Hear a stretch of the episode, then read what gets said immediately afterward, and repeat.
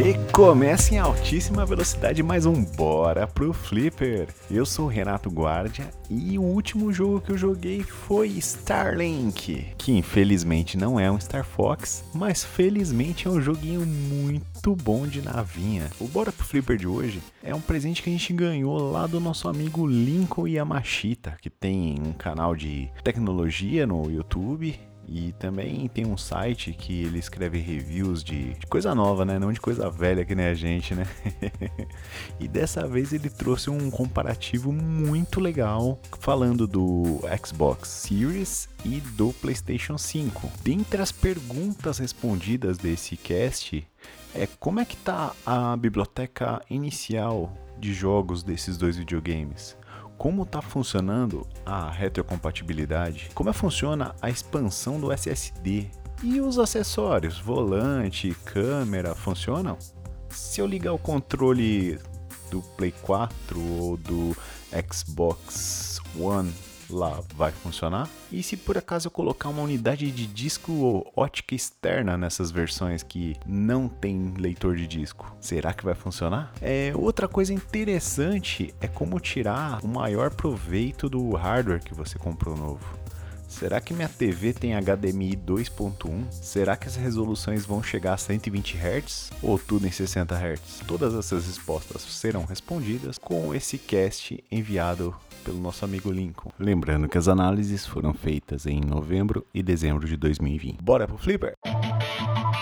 Está no ar! Está no ar! O Bora pro Flipper! Uma iniciativa Flipperama de Boteco.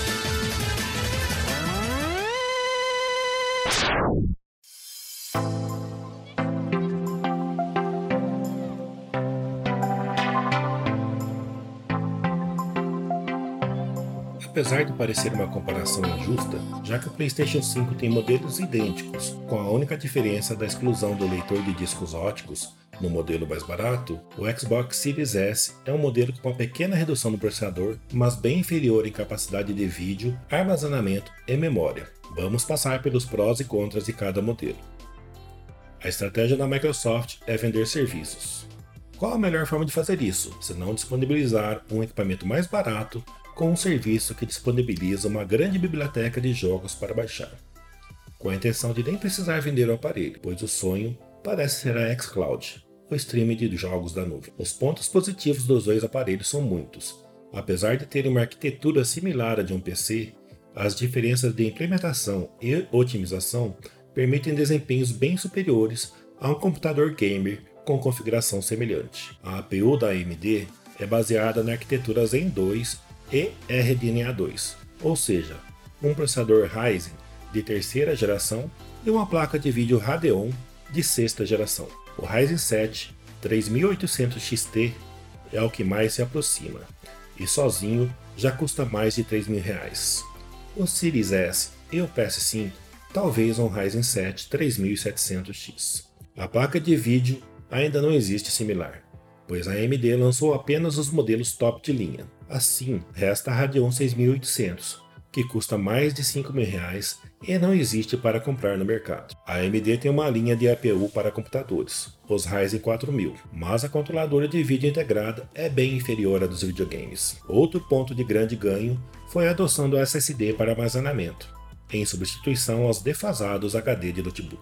Mas, mais do que a mídia, a Microsoft desenvolveu uma nova API que permite utilizar muito melhor as características do SSD. Apenas para exemplificar, no Xbox Series S demorou 14 segundos para iniciar o Gear Sim a partir do menu do jogo, enquanto o PC demorou quase 24 segundos, com um SSD NVMe de terceira geração da Intel. A Sony também fez sua lição de casa e os resultados estão no mesmo nível ou até melhores.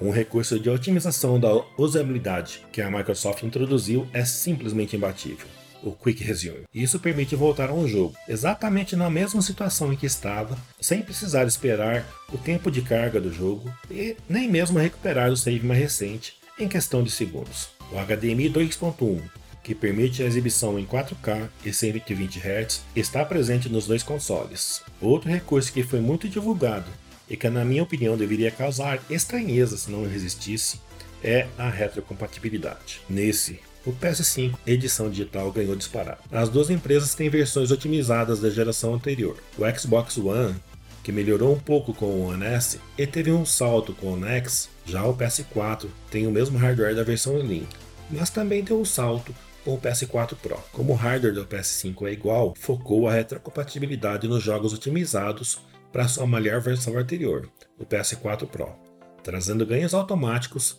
graças ao HDR e outras melhorias, como aumentar a taxa de quadros nos jogos em que não estão travadas. Já a Microsoft lançou o Series S com menos memória RAM que o One X, o que inviabiliza o porte das versões de jogos otimizados, perdendo bastante na comparação em qualidade gráfica. Outra facilidade para quem está fazendo um upgrade de console na mesma linha é a possibilidade de usar um HD externo para armazenar os jogos. O PS5 permite a execução apenas de jogos do PS4 nessa mídia.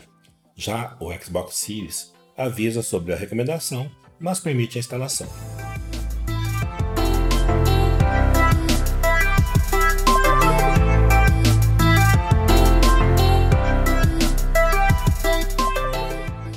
PS5 dá a impressão de um produto inacabado em alguns quesitos técnicos. A marca sempre disponibilizou uma forma de instalação e substituição do disco de armazenamento fácil para o usuário. Manteve essa tradição com a adoção de um soquete M2 de SSD padrão no PS5. Porém, além de não dar suporte ainda no sistema, se instalar um SSD, o sistema nem carrega, mostra uma mensagem de erro e desliga. Além disso, os SSD que atendem às especificações NVMe de quarta geração estão quase no mesmo preço da criticada solução proprietária da Microsoft, que custa mais de R$ 2.000. Inesperada foi a falta de suporte ao Dolby Vision no PS5, já que a marca é uma das gigantes do entretenimento em vídeo e essa tecnologia disputa com HDR para tornar as imagens mais realísticas e belas. Outra melhoria perceptível foi a qualidade de imagem em ambos os consoles. Por exemplo, eu achava que o aplicativo Netflix da TV reproduzia um vídeo melhor que o do One X, mas o Series S igualou ou superou. O PS5 manteve a compatibilidade com os dispositivos anteriores. Quem tem um volante não vai se ver desemparado como na troca do PS3 para o PS4. A câmera do vídeo do PS4 tem um conector proprietário que foi extinto, mas a Sony prometeu um adaptador para permitir essa conexão por USB. Isso porque o PSVR precisa de uma câmera e a nova do PS5 não é compatível. O PS5 reconheceu meu microfone USB, o que não aconteceu com o Xbox. Outra vantagem do PS5 é a adoção completa do HDMI SEC, ou seja, além de permitir sincronizar ou ligar e desligar do conjunto videogame e TV, permite o uso do controle remoto da TV para controlar o videogame, o que é muito útil para quem assiste filmes no videogame. O Xbox finalmente aderiu ao padrão, mas só na funcionalidade básica, ligar e desligar. O PS5 reconhece o DualShock 4, porém só permite usá-lo nos jogos do PS4, já que o DualSense traz recursos aprimorados e novos.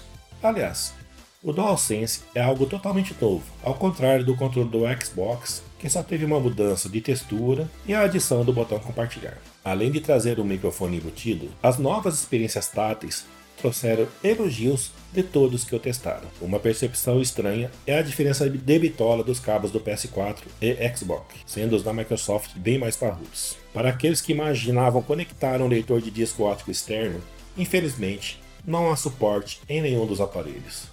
O PS5 até reconhece o disco, mas não reproduz nem filmes, nem jogos. O Xbox ignora a conexão completamente. Apesar das críticas quanto à falta de lançamentos de jogos, a Microsoft já disponibiliza mais de 15 jogos otimizados para a nova plataforma no Game Pass, além dos títulos retrocompatíveis e a biblioteca da EA Pass. A Sony disponibilizou a PSN Plus Collection, com 20 títulos de sucesso do PS4 e já tem quase 100 títulos novos ou aprimorados para aquisição na loja da marca, além de ter um título grátis da PSN Plus de novembro. No custo-benefício, o Xbox Series S é imbatível. Os jogos otimizados estão excelentes, e para aqueles que não têm um Xbox One X, a biblioteca de retrocompatíveis do Game Pass Ultimate é grande e agrada a todos os gostos. O preço de uma TV 4K 120 Hz com HDMI 2.1 é bem salgado, e a indústria dificulta a correta identificação desse recurso, pois há tempos informa que as TV têm 120, 240, 480 Hz,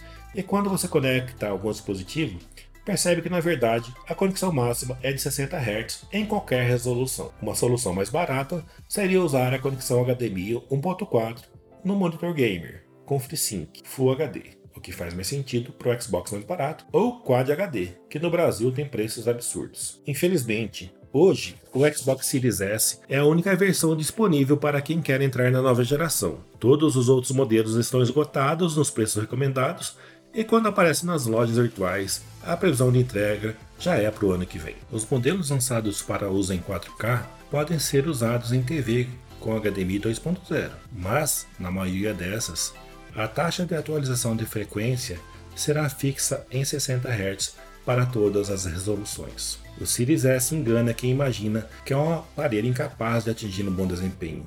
Em Full HD, mantém a taxa de 120 quadros por segundo sem pestanejar, e provavelmente o mesmo ocorre em Quad HD, mas não tenha como testar. A recomendação custo-benefício é sem sombra de dúvidas o Series S. Para os demais, é preciso lembrar que ser, será necessário investir ou já possuir uma TV compatível para usufruir das melhorias disponíveis com a maior capacidade gráfica. Agradeço o seu tempo, aproveito para pedir a sua inscrição para quem sabe um dia eu chegar nos requisitos minis no YouTube para sair um canal reconhecido.